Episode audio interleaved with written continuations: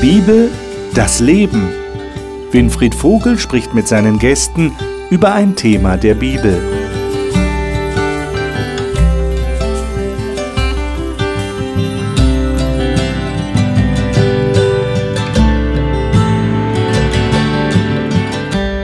Willkommen zu unserer Talkrunde über die Bibel. Wir Christen sind ja diejenigen, die beten. Jedenfalls bezeichnen wir so die Kommunikation mit Gott. Und heute wollen wir im Rahmen des Generalthemas für Gott begeistern, also wie kann ich andere Menschen für Gott begeistern, darüber reden, wie ist das, wenn wir für andere Menschen beten. Jesus hat uns das interessanterweise vorgemacht und da werden wir Texte in der Bibel finden und lesen, die uns das beschreiben. Und dann ist natürlich wieder die Frage, können wir diesem Beispiel folgen? Warum ist das wichtig und was bewirkt das? Und ich hoffe, wir haben auch ein paar Minuten Zeit, überhaupt über das Gebet zu sprechen. Was bedeutet das Gebet? Wie geht Beten und bewirkt dieses Gebet tatsächlich etwas? Und was mache ich, wenn scheinbar keine Antwort von Gott kommt? Das möchte ich mit den Gästen besprechen. Die darf ich Ihnen jetzt wieder vorstellen. Carmen Mitterberger studiert zurzeit Sozialpädagogik und ist Internatsleiterin an einer christlichen Privatschule in Oberösterreich. Sie sagt, die Bibel gebe ihr Orientierung in ihrem Leben und helfe ihr, Gott und sich selbst besser zu verstehen. Brigitte Rottach ist im Bereich Psychotherapie, Seelsorge, Supervision und Counseling qualifiziert und arbeitet in einer psychiatrischen Klinik. Sie sagt, sie wurde schon als Kind geprägt, für andere Menschen da zu sein und die Begegnung mit Menschen mache ihr Freude. Dennis Warzala arbeitet als selbstständiger Designer und Illustrator in Frankfurt am Main. Die Bibel, sagt er, sei für ihn die Konstante in seinem Leben und das Buch, das er am häufigsten aufschlage und in dem er Gott und dessen Plan für sein Leben neu kennenlernt. Dr. Alexander Schulze hat Theologie und Philosophie in Deutschland und in den USA studiert und ist Dozent für praktische Theologie in Sachsen-Anhalt. Mit dem Kids Camp hat er etwas ins Leben gerufen, das jedes Jahr 100 Grundschulkindern die Möglichkeit gibt, unbeschwerte Sommerferien zu erleben. Ich lade euch ein, einen ganz besonderen Text aufzuschlagen, der auf den ersten Blick scheinbar nichts mit dem Beten zu tun hat. Aber wir werden sicher herausfinden, was er doch damit zu tun hat. Nämlich in der Offenbarung im letzten Buch der Bibel in Kapitel 12 und dort die Verse 7 bis 13. Wer von euch ist denn mal so nett und liest uns das vor? Dennis, du hast die neue Genfer Übersetzung. Richtig. Lass uns doch mal diese Verse in dieser Version hören. Mhm. 7, 7 bis 13. 13, genau. Nun brach im Himmel ein Krieg aus. Der Engelfürst Michael und seine Engel griffen den Drachen an. Dieser setzte sich mit seinen Engeln zu Wehr. Aber er unterlag. Und von da an war für ihn und seine Engel kein Platz mehr im Himmel. Der große Drache, jene Schlange der Urzeit, die auch Teufel oder Satan genannt wird und die ganze Menschheit verführt, wurde auf die Erde geworfen. Und zusammen mit dem Drachen wurden auch seine Engel hinuntergeworfen. Daraufhin hörte ich eine mächtige Stimme im Himmel rufen, jetzt ist der Sieg errungen. Gott hat seine Macht unter Beweis gestellt, die Herrschaft gehört ihm. Von jetzt an regiert der, den er als König eingesetzt hat, Christus. Denn der, der unser Bruder, unsere Brüder und Schwestern anklagte, ist aus dem Himmel hinausgeworfen worden. Tag und Nacht beschuldigte er sie vor unserem Gott. Aber sie haben über ihn triumphiert, weil das Lamm sein Blut für sie vergossen hat und weil sie sich ohne Rücksicht auf ihr Leben zur Botschaft von Jesus bekannten, bereit dafür sogar in den Tod zu gehen. Darum freue dich, Himmel, freue, freuet euch alle, die ihr Himmel im Himmel wohnt. Doch wehe dir Erde und wehe dir Meer, denn der Teufel ist zu euch herabgekommen, rasend vor Wut, weil er weiß, dass er nicht mehr viel Zeit hat. Als nun der Drache sah, dass er auf die Erde hinuntergeworfen war, machte er sich daran, die Frau zu verfolgen, die jeden männlichen Nachkommen geboren hatte. Hm. Warum meint ihr, ist es wichtig, dass wir als Menschen diese Informationen haben? Das ist ja keine gewöhnliche Information, sondern das ist jetzt ein Blick hinter Kulissen, könnte man das nennen. Also hinter das, was man so sehen kann in dieser Welt, auf dieser Erde, was passiert. Und da wird jetzt beschrieben, da ist irgendwo da, wir können nicht näher beschreiben, wo, ein Kampf gewesen scheinbar oder ist er immer noch im Gange. Äh, was macht das mit euch persönlich?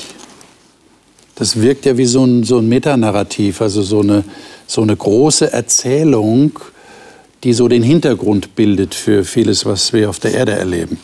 Wie, wie geht ihr damit um? Seid ihr froh, dass ihr diese Informationen habt? Ist die wichtig für euch? es wird ja schon in ziemlich düsteren Farben ja, gestaltet und macht vielleicht auch ein bisschen Angst. Mhm. Ich bin dankbar, dass wir diese Informationen haben. Ich stelle mir das wie so ein Film vor, was bisher geschah. Mhm. Und äh, wir haben so eine Art Prolog hier, eine, eine Vorgeschichte, um zu verstehen, was dann kommt.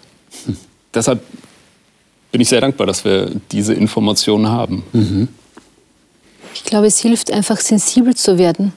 Es zeigt mir, welchen Stellenwert ich habe oder wo ich gerade bin. Dass ich nicht hier, der Mensch ist nicht allein das, um das es sich dreht, sondern es gibt was, was darüber ist. Und dass, ja, einfach, dass das eine Ausgewogenheit ist und dass Gott gewonnen hat in diesem großen Kampf. Also es gibt mir ungemein Sicherheit. Mhm. Weil wenn ich das sonst so stehe, ich sage, das sind Mächte, die sind stärker als ich, die kann ich nicht beeinflussen. Das ist so etwas Übernatürliches. Ähm, wenn ich dann nicht Gott hätte, dann würde mich das, mir, mir das Angst machen. Mhm. Also dir macht weniger das, was da steht, Angst, sondern es würde dir Angst machen, wenn du das nicht wüsstest. Ja. Und das hauptsächlich, weil von einem Sieg die Rede ist am Ende. Also genau. der, das Gute sozusagen, Gott siegt. Mhm. Und er hat es in der Hand. Es ist nicht etwas, was aus der Bahn läuft, sondern es wird geführt. Also ich bin nicht im luftleeren Raum. Verstehe. Jetzt müsst ihr mir nur noch erklären, was das mit Beten zu tun hat. Also ich finde, das Spannende hier ist, es wird ein Kampf beschrieben und ich glaube, wenn man sich einen Kampf vorstellt, und du hast gerade auch schon so den, ähm, die Verknüpfung hergestellt zu Filmen, ähm, dann also es ist ja eigentlich so der Kampf mit, mit echten Waffen oder Kanonen oder Pistolen oder was auch immer da so alles äh, da ist. Aber hier merken wir irgendwann, da geht es um mehr als das oder gar nicht vielleicht auf die Art und Weise, wie wir uns das vorstellen. Und ähm, in Vers 9 wird zum Beispiel beschrieben, dass ähm, der Teufel oder der Satan die ganze Menschheit verführt. Also hier merken wir, es geht um Kampf und der spielt sich zum Teil hinter den Kulissen ab, aber auch für uns so nicht wahrnehmbar. Und es ist ein Kampf um unsere Gedanken. Also es geht um Gedankengeruch, an was glauben wir.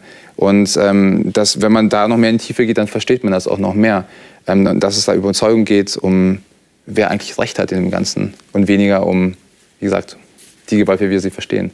Okay. Naja, du hast gefragt, was hat es mit Beten zu tun? Genau. Äh, wenn ich bete, dann äh, wende ich mich etwas zu, was hinter den Kulissen ist. Etwas, was ich nicht sehen kann. Etwas, was, was ich nur glauben kann. Was im transzendenten Bereich. Genau. Und hier hat sich ja mal so ein Stück Vorhang beiseite geschoben und ich habe einen Einblick bekommen. Zumindest ähm, steht es hier. Und äh, dann kann ich mich jetzt mal darauf verlassen, dass es da was gibt und dass da auch ein Sieg ist. Und wenn ich bete, verlasse ich mich ja auch darauf, dass was passiert. Also von daher sehe ich da schon einen Zusammenhang zum Gebet. Wenn ich es nicht wüsste, dass es was gibt irgendwo, hinter welchen Kulissen auch immer, ob man jetzt sagen will Himmel oder oben oder wo auch immer, ähm, dann bräuchte ich ja gar nicht anfangen zu beten. Okay. Also dir hilft es, dass da was Konkretes abläuft, auf das du dich dann auch gedanklich beziehen kannst, wenn du dich an Gott wendest. Ja. Okay, Alexander? Dem würde ich zustimmen. Eine zweite Begründungsperspektive ist die Legitimation fürs Beten selbst. Hm. Also wenn ich weiß, da fand ein Kampf statt und dieser Kampf ist entschieden, dann könnte der Sieger ja sagen, wie es läuft und alles festlegen und alles bestimmen. Das tut Gott aber nicht, sondern er wartet auf Gebet. Er wartet auf Fürbitte. Hm. Indem wir zu Gott beten, indem wir Dank formulieren, indem wir Sorge formulieren, auch Ohnmacht, greifen wir darauf zurück. Hm. Und es ist die Legitimation für Gott zu sagen, es ist freiwillig. Es ist nicht vorgegeben. Der Mensch, der zu mir kommt, tut dies aus freien Stücken. Das finde ich eine sehr nachdenkenswerte Perspektive.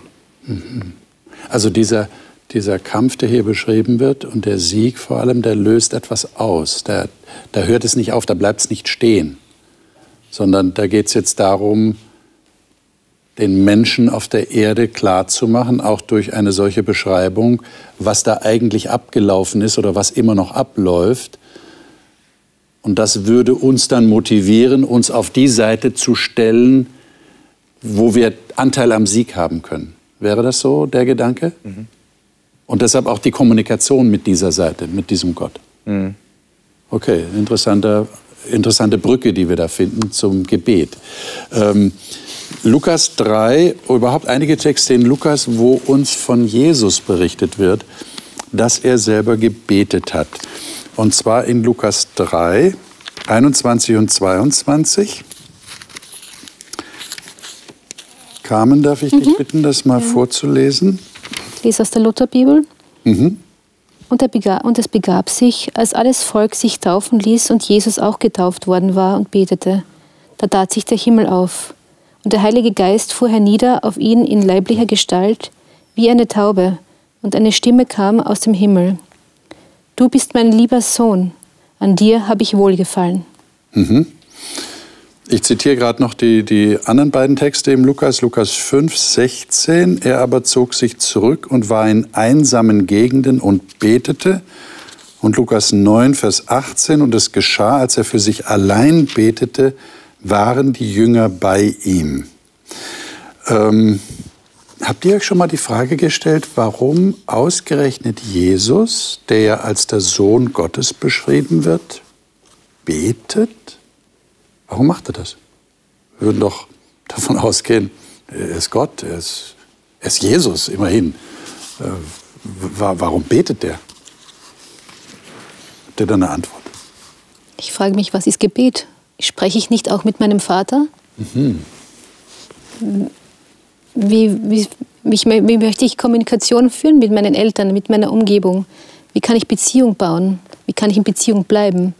Und das ist für mich das Gebet auch in diesem Sinn. Okay. Das heißt, wir würden von Jesus lernen, was eigentlich Beten überhaupt ist. Aha. Was ist es denn jetzt? Du sagst Kommunikation mit dem Vater, mit den Eltern, mit, mit Menschen auf unserer menschlichen Ebene. Und wie ist es jetzt mit Gott? Es gibt eine ganze Reihe von unterschiedlichen. Es gibt in, in bestimmten kirchlichen äh, äh Bereichen liturgische Gebete, es gibt vorbereitete rituelle Gebete. Im freikirchlichen Bereich äh, gibt es das freie Gebet, ja, wo dann äh, die, die können nicht so gut miteinander, habe ich den Eindruck. Also wenn jetzt ein Freikirchler in die große Kirche geht und da rituelle Gebete hört, da kann er nicht so viel damit anfangen. Und umgekehrt wird es auch schwierig, äh, sagt vielleicht der, der nur liturgische Gebete kennt, was machen die da in der Freikirche? Die reden so einfach wie frei von der Leber weg mit Gott. Das kann man ja nicht machen. Äh, was ist Beten? Kann man das irgendwie beschreiben? Wobei Jesus ja auch ähm, in dieser Frage das verbindende Element ist, mhm. wenn er den Jüngern sagt, so sollt ihr beten. Okay. Und dann lehrt er sie das Vaterunser. Mhm. Das ist ja. etwas, was uns mit allen Kirchen, ähm, was alle Kirchen verbindet. Hm.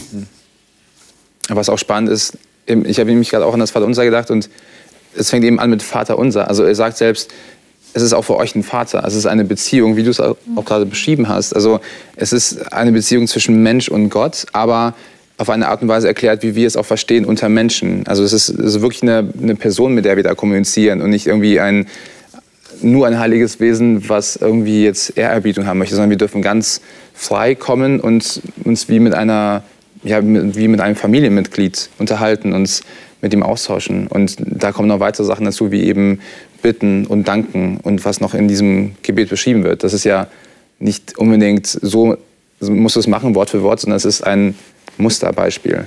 Und wie du es auf, also ausfüllst, das ist ja dir überlassen, weil deine Kommunikation mit Gott eine andere ist als wie ja, von jemand anders eben, weil jeder mit seinen eigenen Ideen, Problemen, Gedanken halt zu Gott kommt.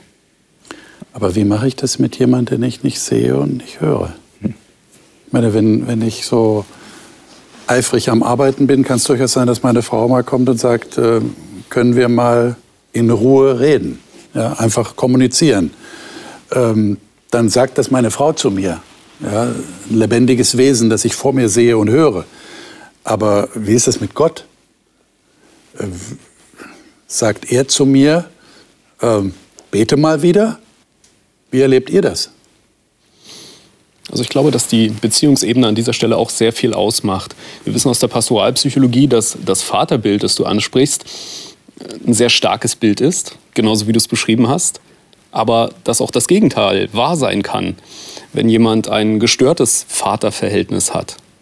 Wenn jemand sagt, über diesen Bereich möchte ich nicht leben, möchte ich nicht reden. Mein Vater ist ein absolutes Vorbild für mich. Mein Vater ist jemand, mit dem ich jederzeit und so lange wie möglich gerne rede. Insofern greift dieses Bild vom Vater bei mir absolut. Aber ich habe lernen müssen, dass es Menschen gibt, wo es das ganze Gegenteil bewirkt. Und das möchte ich auch ernst nehmen. Hm. Das bedeutet also, ich kann mit diesem himmlischen Vater, wenn wir schon jetzt das Vaterbild bemühen, äh, ganz persönlich reden. Ich kann mit ihm eine, Pers eine Beziehung eingehen, die einer menschlichen Beziehung ähnelt. Also da, da kommt auch was zurück. Wie erlebt ihr das? Oder würde jetzt jemand sagen, der jetzt damit nicht viel äh, zu tun hat, naja, das bildest du dir aber jetzt ein. Ne? Also du sagst, ja, da kommt was zurück. Ja, was kommt denn da zurück? Hörst du irgendwas? Nee, ich höre nichts. Aber was sagen dann die Christen? Äh, in Gedanken offenbart er sich mir. Oder es passiert irgendwas.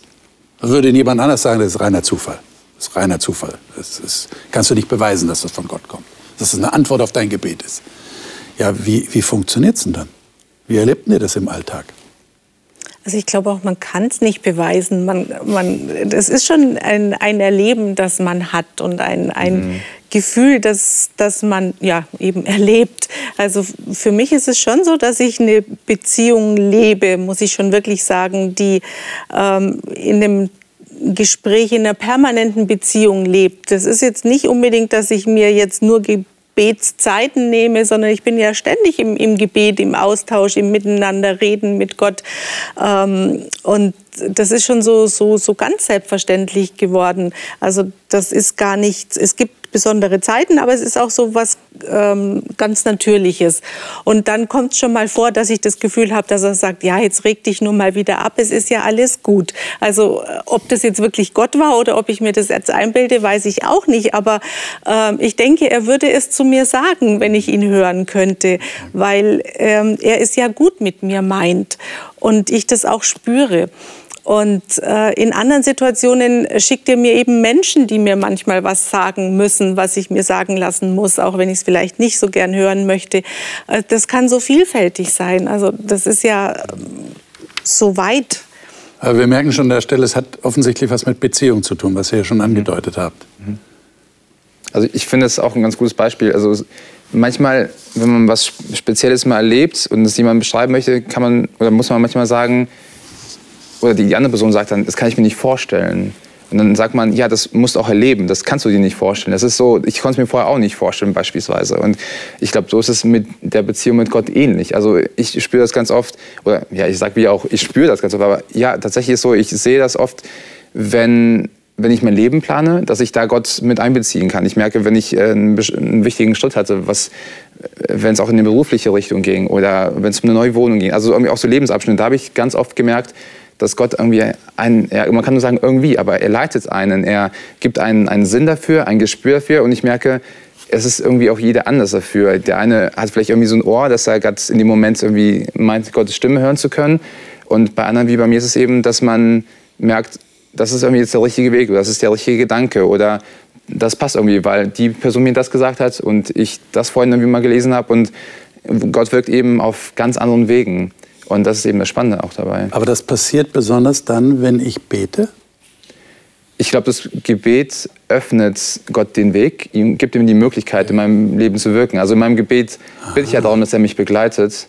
Aber wie er es macht, das überlasse ich ihm. Also es ist praktisch so eine Art äh, Signal an Gott. Mein Gebet ist ein Signal an Gott. Ich bin bereit, ich öffne mich für dich und du kannst jetzt etwas in meinem Leben tun. Könnte man das so beschreiben? Ja. Okay. Ich glaube, es muss auch wachsen. Das ist ja ein, Glaubens, äh, ein Glaubenstat, ja, so wie ich das annehme, so wie das, was ich hier gelesen habe, sagt ja, ich glaube, dass das wahr ist. Ähm, so habe ich diese Beziehung zu Gott und das ist nicht immer einfach. Das ist schwierig, weil man eben nicht sieht und nicht spürt. Aber ich glaube, es gibt auch genauso diese Punkte, wo ich es ganz erleben kann oder wo du von außen jemand sagt, ja, das kann ja gar nicht sein. Und ich sage, ja. Ähm, und das sind diese positiven Aspekte, die mir den Glauben dann ein Stück weit noch erleichtern und das bestätigen, was ich nicht sehe. Mhm. Und ich glaube, das ist ein Zusammenspiel, das dann mit der Zeit wächst. Und was ich für mich sagen kann, ich spüre oder ich sehe nicht immer Ergebnisse und es ist nicht immer sofort, ich bete was und es passiert etwas. Was ich immer spüre, ist, dass ich eine Ruhe bekomme. Wenn ich in einer Situation bin, die mich bewegt, die mich aufwühlt und ich komme zu Gott, dann ist das immer unmittelbar. Dass ich sage, nach dem Gebet kann ich aufstehen und ich habe diese Sicherheit und diese Ruhe und das macht mich auch frei, dann zu handeln. Ich meine, jetzt wollen wir ja hier speziell darüber reden, wie ist es, wenn ich für andere bete. Also ich, ich bete jetzt nicht nur für mich oder für meine Belange, sondern ich bete für andere Menschen. Da haben wir einen Text in Lukas 22. Ich lese den mal kurz vor, 22, 31 bis 32. Ich lese hier nach der Elberfelder. Der Herr aber sprach Simon, Simon, siehe, der Satan hat euer begehrt, euch zu sichten wie den Weizen. Ich aber habe für dich gebetet, dass dein Glaube nicht aufhöre. Und wenn du einst zurückgekehrt bist, so stärke deine Brüder. Äh, jetzt ausgehend von diesem Text, was würdet ihr sagen, was passiert da, wenn Jesus oder wenn wir uns das Beispiel nehmen, auch wir für einen anderen Menschen beten, dass, sage ich jetzt mal, sein Glaube entsteht oder wie in diesem Fall nicht aufhört. Was passiert denn da? Was, was wird denn dadurch bewirkt? Mein Gebet kann etwas bewirken bei einem anderen Menschen. Wie geht das? Und da würde ich jetzt mal wieder gern diesen Vorhang aufmachen zu dem Vers, den wir vorhin gelesen haben und gucken, was da oben passiert. Ich sehe es ja nicht, aber ich, ich kriege okay. halt manchmal die Auswirkungen mit. Und für diese Himmelsmomente bin ich unendlich dankbar. Wenn ich es dann erfahre, wenn mir jemand sagt, ich habe gespürt, dass man für mich gebetet hat und das hat mich da und dahin geführt.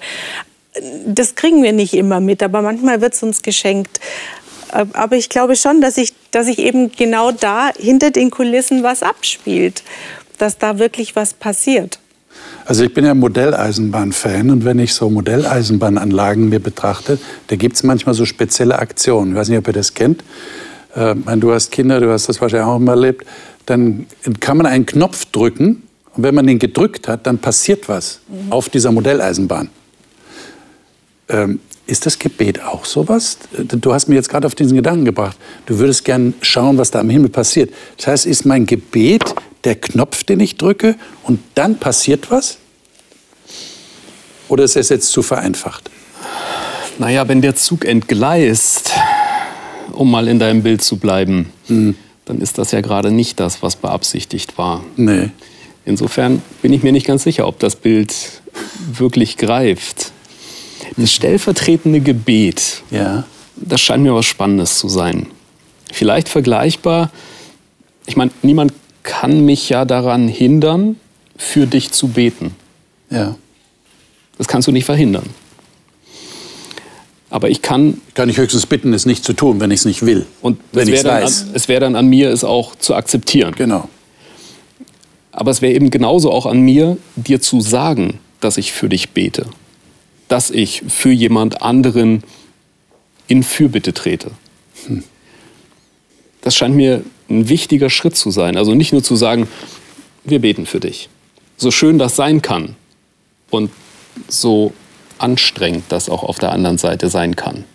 Weil wie oft passiert es, dass wir sagen, naja, die praktische Hilfe hätte mir in der Situation vielleicht besser getan, als das Wissen, dass du für mich betest. Mhm. Ja, das ist, glaube ich, ein, ein, ein, wirkliches Problem, das wir Christen manchmal haben, dass wir dieses Ich bete für dich als Floskel verwenden, die uns der tatsächlichen tatkräftigen Hilfe enthebt. Mhm. Weil wir tun ja was. Und der andere kann auch nichts dagegen sagen. Der muss sich noch bedanken dafür. Aber vielleicht haben wir es vergessen oder wir vergessen es sowieso oder wir könnten eigentlich tatkräftig helfen und würden vielleicht äh, da sichtbar zumindest mehr erreichen. Aber zurück zum Gebet für andere. Ähm, woher wissen wir, dass das wirklich etwas bewirkt? Äh, verlassen wir uns da einfach auf Gott und auf das Beispiel von Jesus? Ich meine, wenn Jesus sagt, ich habe für dich gebeten, dass dein Glaube nicht aufhört, dann können wir ja nicht jetzt sagen, nee, das, das stimmt nicht, sondern das, das war ja so. Das muss ja was bewirkt haben, wenn Jesus das schon sagt. Die Bibel verspricht es uns. Die Bibel verspricht es. Sagt, wenn ihr betet für jemanden. Hm. Also in dem genannten Text, ähm, wir haben den ja vor zwei Wochen behandelt. Da geht es ja um Petrus. Stimmt, ja, haben wir über Petrus geredet. Und wir haben behandelt, wenn ich mich richtig erinnere, dass Petrus zum einen der ganz ähm, Großmäulige war, der gesagt hat, Herr mit dir. Und Jesus blickt ihn an und sagt, nee, Petrus, bist du nicht. Bist du nicht. Und dann erleben wir ihn vorm Hohen Rat, ja. wo er auch mit ganz großer Überzeugung, aber in einer echten Wahrhaftigkeit bekennt, was er glaubt und wofür er steht. Also in dem Fall können wir tatsächlich feststellen, es hat etwas bewirkt. Ja, so wie so ein Vorzeichen ja. vors Leben gesetzt. Ja. Da ist jemand, der betet für dich ja. und dieses Gebet trägt Frucht. Hm. Das heißt, wenn der Paulus jetzt äh, in Epheser 1 zum Beispiel, nächster Text, und in Philippa 1, wir können die jetzt der Zeit halber nicht so in ganzer Länge lesen, wenn er davon spricht zum Beispiel, ich höre nicht auf, für euch zu danken und ich gedenke euer in meinen Gebeten. Ich bin jetzt in Epheser 1, Vers 16 dass der Gott unseres Herrn Jesus Christus, der Vater der Herrlichkeit, euch gebe den Geist der Weisheit und Offenbarung der Erkenntnis seiner selbst. Er erleuchte die Augen eures Herzens, damit ihr wisst, was die Hoffnung seiner Berufung ist und so weiter. Oder in Philippa 1 ab Vers 3. Ja, ich bin alle Zeit in jedem, äh, ich, ich, äh, ich denke an euch alle Zeit in jedem meiner Gebete und bete für euch alle mit Freuden. Und dann, dann kommen Wünsche. Also das heißt, wenn der Paulus sich hier Dinge wünscht für einen anderen und das Gott sagt, dann, dann wird das erfüllt. Das heißt, wenn, wenn ich, ich mich etwas, wenn ich mir etwas wünsche für dich, Alexander, und ich sage, Herr im Himmel, gib dem Alexander das, dann erfüllt sich das? Dann merkst du das? Man kann vielleicht so viel sagen, dass es einen Frieden schenkt hm. und dass es ein, ein Gefühl der Geborgenheit gibt. Zu wissen, dass man nicht alleine betet, dass da jemand ist, der für dich eintritt, der für dich in der Fürbitte steht. Ich bin viel unterwegs, ähm, auch weite Strecken und wir haben so diese, dieses Ritual, dass ich, bevor ich in den Flieger steige, nochmal anrufe zu Hause. Also natürlich zu Hause bei uns in Friedensau auf jeden Fall, aber auch bei den Eltern, bei meinen Eltern und bei den Schwiegereltern. Und zu wissen, und da warte ich dann fast drauf, so das zu hören. Und das ist tatsächlich keine Floskel, sondern so ein Satz, der mir ganz, ganz wichtig ist. Wir beten für dich. Mhm. Und du weißt dann, weil es eben keine Floskel ist, dass es wirklich passiert. Und das äh, bedeutet dir dann etwas. Mhm. Ja, das kann ich mir gut vorstellen. Ich möchte vielleicht ein Bild bemühen. Wenn ich, ich bete ja für jemanden, für mich ist es so, der ist im Dschungel und es ist alles zugewachsen und der muss den Weg finden. Und ich bete und der Weg tut sich auf, aber ob er ihn geht oder nicht, das ist immer noch seine Entscheidung. Aber das, es wäre geebnet, ja. Also das, was rundherum ist, Gott akzeptiert ja auch dessen Entscheidung. Das ist ja dieser freie Wille, aber die Möglichkeit wäre da. Und das ist das, was ich beitragen kann und wo Gott darauf wartet, dass wir uns da initiativ zeigen. Hm. hm. Das heißt, was ich so bei euch raushöre, ist dieses Beten, auch spezielles Beten für andere, das ist etwas, was wir eigentlich so mit normalen menschlichen Vorstellungen nicht wirklich beschreiben können oder, oder bis ins Letzte verstehen können. Das, da ist es schon mit dem Geheimnis verbunden. Da passiert etwas Geheimnisvolles, was wir nicht erklären können, was aber tatsächlich passiert. Hm. Und ich merke das dann an den Auswirkungen. Das ist schon was Besonderes. Aber das, so, so verstehe ich euch, das vermittelt sich nicht einfach so jedem, der das so von außen betrachtet, sondern man muss sich darauf einlassen.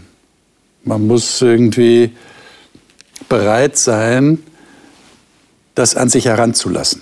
Mhm. Und auch so eine Beziehung einzugehen. Und dann, dann bekommt man auch die Wirkung zu spüren. Hm. Ich habe noch einen Text, ähm, der steht in 1. Johannes 5. Ähm, Brigitte, vielleicht äh, kannst du uns den mal lesen. Und zwar die Verse, es sind nur drei Verse, aber die haben es in sich. Verse 14 bis 16. Mhm. Deshalb können wir auch voller Zuversicht sein, dass Gott uns hört, wenn wir ihn um etwas bitten, das seinem Willen entspricht. Und wenn wir wissen, dass er uns bei allem erhört, was wir erbitten, können wir sicher sein, dass er uns das Erbetene gibt, so als hätten wir es schon erhalten. Wenn jemand sieht, dass sein Bruder oder seine Schwester sündigt und es sich dabei um eine Sünde handelt, die nicht zum Tod führt, dann soll er für sie bitten und Gott wird ihnen das Leben geben. Das betrifft aber nur die, deren Sünden nicht zum Tod führt. Denn es gibt auch eine Sünde, die den Tod nach sich zieht. Mhm. Ich meine, das ist ja auch ein bisschen typisch für uns Christen, dass wir dann nur den Vers 16 lesen und dann rätseln, was hat es mit dieser Sünde zum Tod auf sich und so weiter. Und darüber diskutieren, das können wir jetzt der Zeit halber gar nicht machen. Außer vielleicht zu erwähnen, das muss eine Sünde sein, die wirklich äh, einen Schnitt bedeutet zwischen Gott und dem Menschen. Ähm, aber das könnte man jetzt noch länger ausführen. Aber es geht ja eigentlich um den Vers 15 und auch um den Vers 14. Wenn wir etwas nach seinem Willen bitten, dann hört er uns und, das ist eine besondere grammatikalische Konstruktion hier im Griechischen, dass wir tatsächlich das Erbetene, man könnte fast übersetzen, schon bekommen haben, was wir von ihm erbeten haben. Ähm, wie kommt es denn, dass wenn solche Sätze in der Bibel sind, und Carmen, du hast es vorhin ja schon gesagt, die Bibel sagt uns das, dass das was bewirkt, wie kommt es dann, dass wir manchmal so unsicher sind? Wir sagen, ich, ich bete, aber ich habe jetzt keine Antwort bekommen. Wer weiß, ob Gott wirklich das erhören wird? Liegt das daran, dass wir nicht genau wissen, was in seinem Willen ist? Was ja auch manchmal nicht so einfach festzustellen ist. Liegt es daran oder woran liegt es? Zumindest erleben wir oft genug, dass das, worum wir bitten, dass das, worum gebeten worden ist, nicht eintrifft. Ja. Und das ist ja das, was es so schwer macht. Also wenn es ein Wünsche formulieren wäre, ich wünsche mir für Dennis, und dann passiert das genau so, dann könnte es ja jeder. Mhm. Ich glaube, es gehört ursächlich zum Beten dazu, Ergebnis offen zu beten wohl wissentlich, dass Gott kann, im vollen Vertrauen darauf, dass er es tun wird, aber auch damit leben zu können, das akzeptieren zu können, wenn Gott anders entscheidet. Das würde aber bedeuten, ergebnisoffen, weil ich nicht hundertprozentig sicher sein kann, ob es dem Willen Gottes entspricht, was ich gebeten habe. Mhm. Das wäre für mich die Schlussfolgerung. Würdet ihr das auch so sehen? Ja. Auf jeden Fall. Also, also ich bemühe mich natürlich, ja, ja. nach dem Willen Gottes zu beten, ja, aber ich kann nie hundertprozentig sicher sein. Oder nicht in allen Dingen hundertprozentig sicher sein. Also ich finde, in der Bibel erlebt man ja auch oft, oder wenn man es liest, dann merkt man, dass viele Menschen auch immer wieder neu, neu, von Gott überrascht waren, wie Gott ist und wie er handelt und sich das gar nicht so vorstellen konnten. Und ich finde, und so ein Paradebeispiel, wenn man auch mal vielleicht Erfahrungen von anderen ähm, Leuten aus der Gemeinde ge gehört hat, ist, dass man sich manchmal eine bestimmte Sache erhofft hat, aber der Weg dahin ein ganz anderer war, wie man ihn sich vorstellen konnte. Und deswegen fand ich gerade ähm, das Beispiel mit dem Dschungel eigentlich ganz schön. Ich glaube, die Frage ist so ein bisschen, was ist denn der Dschungel? Also wenn wir für den, dafür beten, dass sich dieser Dschungel lüftet, der uns ja irgendwie da jetzt ähm, eindrängt, uns irgendwie da die Luft wegschnürt, aber wir beten für was ganz anderes, dann wird das natürlich nicht passieren, weil das nicht eigentlich unser Problem ist. Und ich glaube, das fehlt uns manchmal. Und deswegen kann man eigentlich, also lustigerweise, irgendwie auch dafür beten, dass Gott einem auch die Augen öffnet für seinen Willen und für das, was er mit uns machen möchte. Und ähm, dafür kann man ja eben ja, auch beten und darauf vertrauen, dass das auf jeden Fall passieren wird, weil das ganz klar von Gott gewollt ist, dass wir Erkenntnis haben, wie wir in dem Text gelesen haben. Also ich glaube, Paulus war hier auf der sicheren Seite. Für die Sachen, die er gebetet hat, das will Gott sowieso. Das wird er einem nicht, ähm, also davon, das wird er einem nicht nehmen, sondern er geben. Ihr habt so gute Gedanken dazu, dass ich mich traue, euch folgende Frage zu stellen. Stellt euch vor, ihr trefft eine Mutter oder eine Großmutter, die für ihr Kind oder für ihr Enkelkind schon seit 20 Jahren betet. Und zwar darum betet, wohlgemerkt, ich möchte gerne, dass dieses Kind, dieser Sohn, diese Tochter, dieser Enkelsohn, diese Enkeltochter zu Jesus findet und ernst mit dem Glauben macht. Da würden wir sofort sagen, das ist im Willen Gottes. Ich meine, wenn Gott irgendetwas will, da haben wir Texte in der Bibel, er will, dass alle Menschen gerettet werden. Das ist im Willen Gottes. Aber sie betet schon seit 20 Jahren und es ist nichts passiert scheinbar nichts passiert. Was würdet ihr sagen? Was würdet ihr dieser Mutter oder dieser Großmutter sagen? Naja, zum einen gibt es den Text in Thessalonicher, betet ohne Unterlass. Mhm. Also ich würde nie aufhören, für jemanden zu beten. Ich würde nie jemand aufgeben. Auch auf die Gefahr hin, dass es erst eintrifft, wenn ich tot bin. Auch auf die Gefahr hin, dass es erst eintrifft oder dass es nie eintrifft. Aber ich habe zumindest ähm, das getan, was ich tun kann. Ähm, aber es gibt da habe ich mir vorhin gedacht, auch wenn man für jemand betet, wenn er auf die Reise geht, es kann trotzdem was passieren. Und diese Situationen erleben wir ja auch. Oder eben mhm. jemand entscheidet sich trotzdem nicht. Und da sind wir hier wieder bei unserem Offenbarungstext, mhm. weil wir eben auch noch eine andere Macht haben, die ja jetzt noch aktiv ist. Und die trotz unserer Gebete noch aktiv ist und die kämpft. Und da müssen wir einfach auch immer noch damit rechnen. Das heißt also, das Gebet gibt mir keine magische Kontrolle über das Geschehen. So ist es. Okay. Und dann, glaube ich, kann es sogar gegen Gottes Willen geschehen. Also äh, gegen dem, was ich unter Gottes Willen verstehe. Mhm. Mhm. Dass, dass ich wünschen oder dass Gott sich wünschen würde, dass du wieder nach Hause kommst, weil du mit deiner Familie weiterleben sollst, weil du weiter deine Arbeit gut machen sollst. Und wenn es jetzt um die Rettung eines Menschen geht, muss ich ja auch bedenken, der Mensch hat einen freien Willen und muss das selber entscheiden. Und Gott wird nicht über seinen freien Willen gehen, nur um mein Gebet zu erfüllen. So ist es. Das finde ich das wunderbar Sympathische an Gott. Dieser Einblick, den er uns gewährt, hinter die Kulissen, zu wissen, okay, Spoiler-Alarm im ganz positiven Sinne, du weißt, wie es ausgeht. Du weißt auch, dass Gott die Macht hätte. Und er missbraucht diese Macht nicht, sondern gesteht, jedem Einzelnen die Freiheit zu, selbst entscheiden zu dürfen. Auch wenn die Großmutter, die Mutter in Fürbitte für das Kind, das Enkelkind ist, wir dürfen das Kind, das Enkelkind als solches ja nicht übergehen. Ja. Und dass Gott sich darauf einlässt, das finde ich großartig. Mit dem Gedanken, dass es primär sein Kind ist dass er loslässt. Ja. Und dass der noch mehr empfindet wahrscheinlich als diese Mutter oder mindestens so viel. Ja.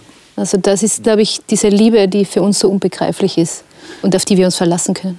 Könnt ihr zum Schluss noch sagen, was es mit euch macht, wenn ihr für jemand anderen betet? Auch diese Seite sollten wir ja bedenken. Was macht es mit mir? Warum ist es wichtig für mich, dass ich für jemand anderen bete? Habt ihr da eine kurze Antwort drauf? Für mich ist es so, wie wenn ich ein Geschenk gebe. Okay. Ich, ich überlege mir, was schenke ich und ich habe Freude dran, wenn ich den anderen beobachten kann, wie er das auspackt und sich freut. Ja? Und genau das ist es auch, dieses, ich habe mich damit beschäftigt und ich kann ein Stück weit was weitergeben und mich daran freuen, dass es passt auch. Ja. Mhm. Okay. Mich entlastet es ein Stück weit, weil ich einfach was abgeben kann. Das ist so ähnlich wie wenn ich jemand, der verletzt ist, in die Notaufnahme bringen kann, weil ich komme dann nicht weiter. Aber das sind Fachleute, die können damit umgehen. Und ähm, es gibt Situationen, da komme ich nicht weiter, da kann ich einem Menschen einfach nicht helfen, aber da kann ich ihm Gott vor den Thron legen und sagen, du bist jetzt dran, bitte hilf du, ich vertraue dir. Ich finde das auch schön. Also, dass man, dass man so einen Bodyguard hat, also den besten, den man sich eigentlich vorstellen kann und der es dann für einen übernimmt. Aber zugleich lerne ich auch selbst das, was Jesus ja auch von mir möchte, und zwar Nächstenliebe zu üben. Dass ich weiß, der andere ist mir so wichtig, ich möchte ihn vor Gott bringen und ich vertraue darauf, dass er sich um ihn kümmert. Und ich kann mich weiter darum anstrengen und bemühen, dass, dass das gut zwischen ihm und Gott ist oder was auch immer ich gerade äh, bete. Ähm, aber er macht den Rest. Und das finde ich so schön. Also dieses Selbstinitiative auch ergreifen und Gott dann machen lassen. Liebe Zuschauer, also ich möchte aus dieser Gesprächsrunde heute die Ermutigung mitnehmen, für mich ganz persönlich, dass ich mehr für andere beten möchte, weil es ist ja tatsächlich ein wunderbarer Gedanke, dass ich, dass ich das nicht alleine bewältigen muss, sondern ich kann jemand anderen vor, vor Gott bringen und kann ihn der Obhut Gottes anempfehlen und kann für ihn eintreten vor Gott, weil ich eine Beziehung zu diesem Gott habe. Ich denke, das ist ein wichtiger Gedanke und, und im Grunde genommen müssen wir uns gegenseitig ermutigen, dass wir es einfach probieren, dass wir einfach es tun und dann merken, was da tatsächlich passiert im ganz persönlichen Bereich. Und wir haben festgestellt, das hat etwas mit, mit einem Geheimnis zu tun. Da passieren Dinge, die können wir nicht wirklich mit unseren menschlichen Worten letztlich beschreiben. Und darum wird es auch in der nächsten Sendung gehen, nächste Woche. Wir wollen über den eigentlichen Antrieb dafür reden, dass wir andere für Gott begeistern wollen. Der Heilige Geist ist uns verheißen worden von Jesus selber, der uns begleiten wird. Und es stellt sich heraus, das wird in der Bibel deutlich gesagt, dass er eigentlich uns diese Motivation schenkt, auch für andere Menschen einzutreten und auch um ihr Heil, um ihre Rettung besorgt zu sein. Ich bin gespannt auf diese Runde, die wir dann haben werden. Lade Sie wieder dazu ein und freue mich, wenn Sie dann dabei sind.